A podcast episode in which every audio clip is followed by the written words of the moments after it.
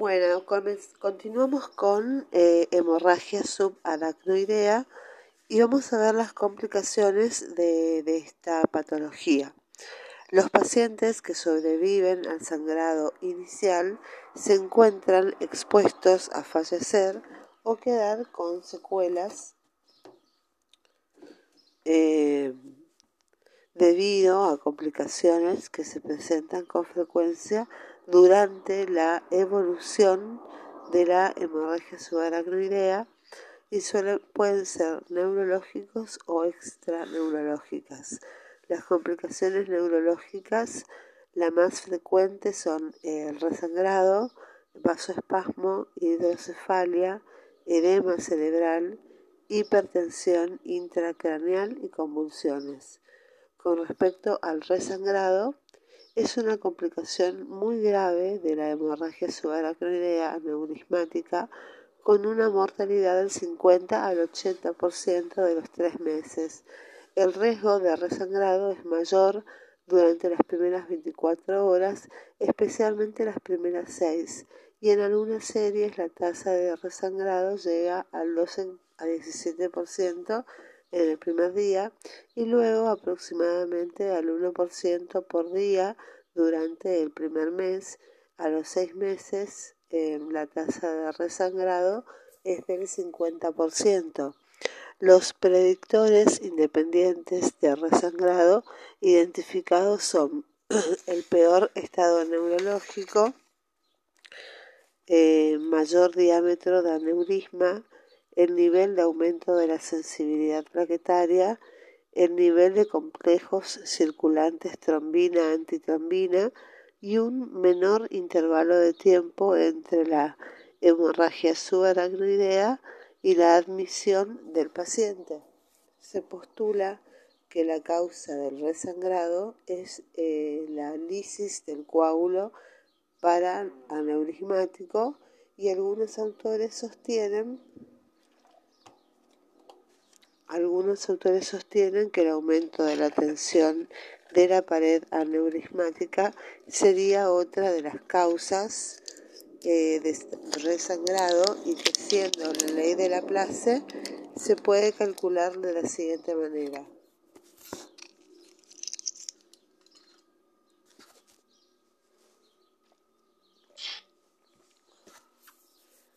Eh, tensión, la tensión es igual a entre paréntesis, presión y en el interior del aneurisma, o sea, presión arterial,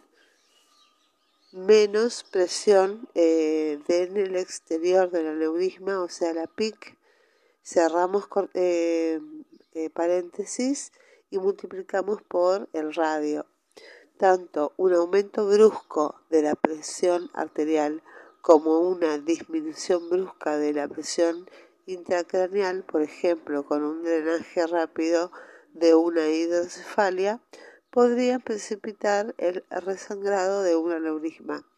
Clínicamente, el resangrado se puede manifestar como un aumento brusco de la cefalea, vómitos, deterioro del nivel de conciencia, presente en aproximadamente el 65% de los pacientes con esta complicación, nuevos déficits neurológicos, convulsiones y hasta un cuadro de coma con respiración atáxica, paro respiratorio o fibrilación ventricular. El diagnóstico se realiza repitiendo la tomografía de encéfalo y comparándola con la previa. Con respecto al vasoespasmo, se lo puede definir como una disminución reversible del diámetro de las arterias intracraneales. Los pacientes con hemorragia subaracnoidea de causa aneurismática que han sobrevivido al sangrado inicial con buen grado neurológico y cuyo aneurisma se encuentra excluido de la circulación, aún pueden quedar con secuelas importantes o incluso fallecer debido al vasoespasmo. En este subgrupo de pacientes es la principal causa de mortalidad y se trata de una complicación habitualmente tardía de la hemorragia subaracnoidea que suele aparecer entre el cuarto y el catorceavo día con un pico de incidencia entre el sexto y octavo día. El vasoespasmo cerebral, cuando es severo, puede llevar al daño isquémico tardío y al desarrollo de infartos cerebrales por reducción marcada del flujo sanguíneo cerebral. La frecuencia de esta complicación varía según el método diagnóstico empleado. Angiográficamente es del 60 al 70% por Doppler transcraneal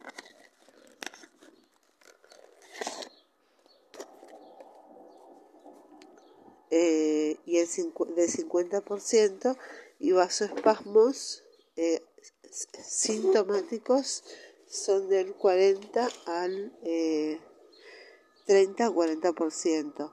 y se ha descrito una incidencia de 10% de vasoespasmo temprano dentro de las 48 eh, horas eh, de la hemorragia subaracnoidea aneurismática que no se asoció al desarrollo posterior del vasoespasmo tardío, pero sí se relacionó con el desarrollo de infartos cerebrales, empeoramiento neurológico y con un pronóstico desfavorable.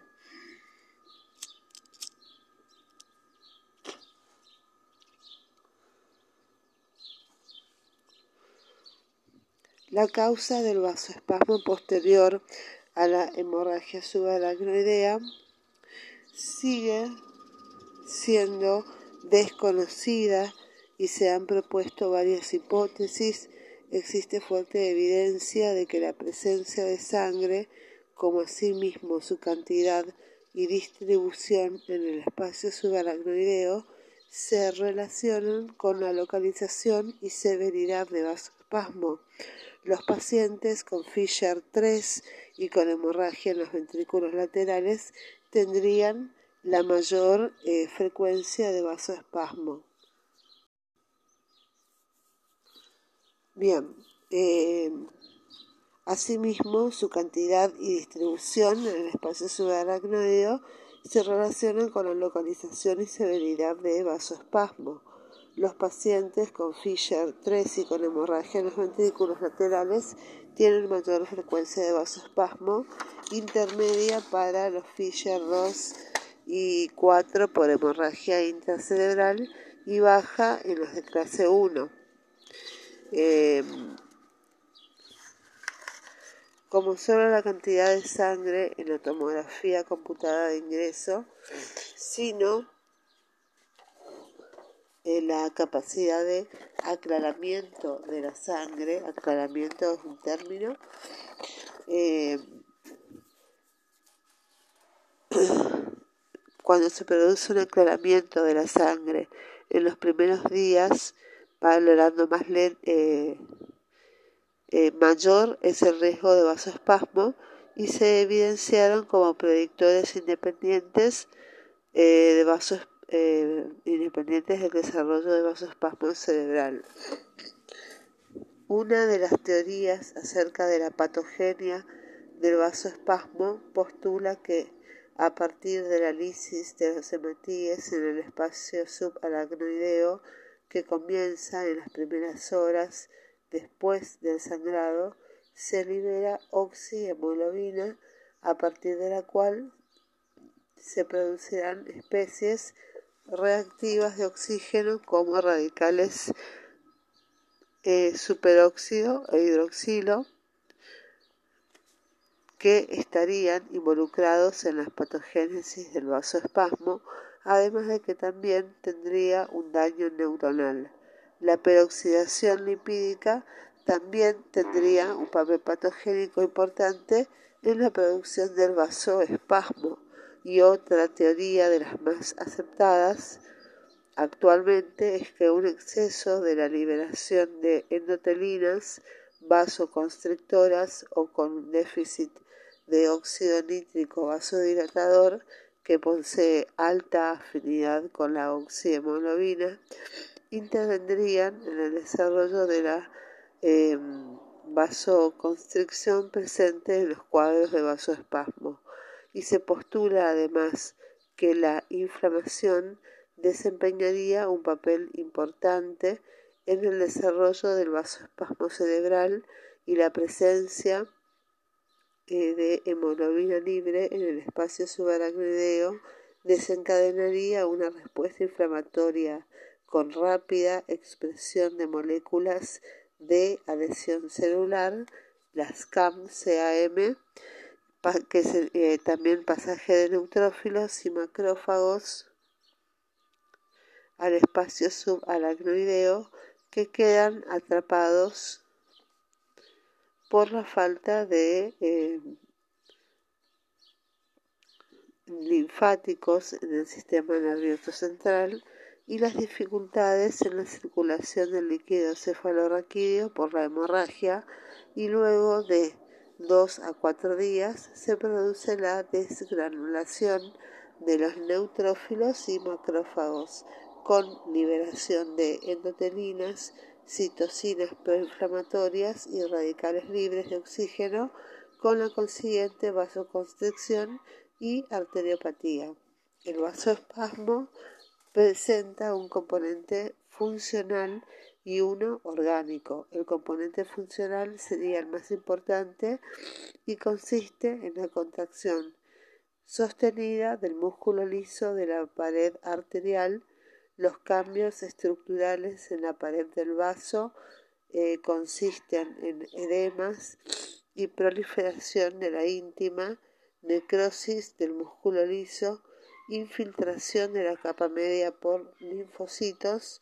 células plasmáticas y macrófagos, daño del endotelio con fibrosis subendotelial y degeneración de los nervios perivasculares con desgranulación de sus terminales. Durante la reperfusión, como la que sigue el tratamiento exitoso del vasoespasmo, se puede producir una nueva lesión del tejido, probablemente debido a la producción de especies reactivas de oxígeno. Normalmente el eh, flujo sanguíneo cerebral se mantiene constante dentro de un amplio rango de valores de PPC, dado que a medida que la PPC desciende, se produce vasodilatación arteriolar y cuando aumenta induce vasoconstricción. Este fenómeno se conoce como la autorregulación del flujo sanguíneo cerebral que está dentro de un amplio rango de valores de PPC. El flujo sanguíneo cerebral es la PPC independiente.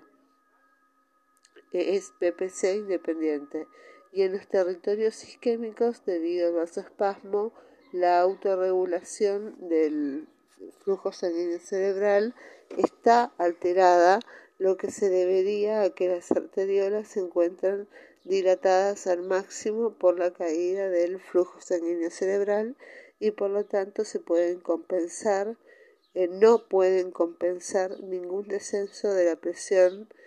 craneal y el flujo sanguíneo cerebral cae en forma pasiva a medida que ésta desciende. El flujo sanguíneo cerebral es eh, PPC dependiente y al encontrar vasodilatadas al max, al encontrarse vasodilatadas al máximo, las arteriolas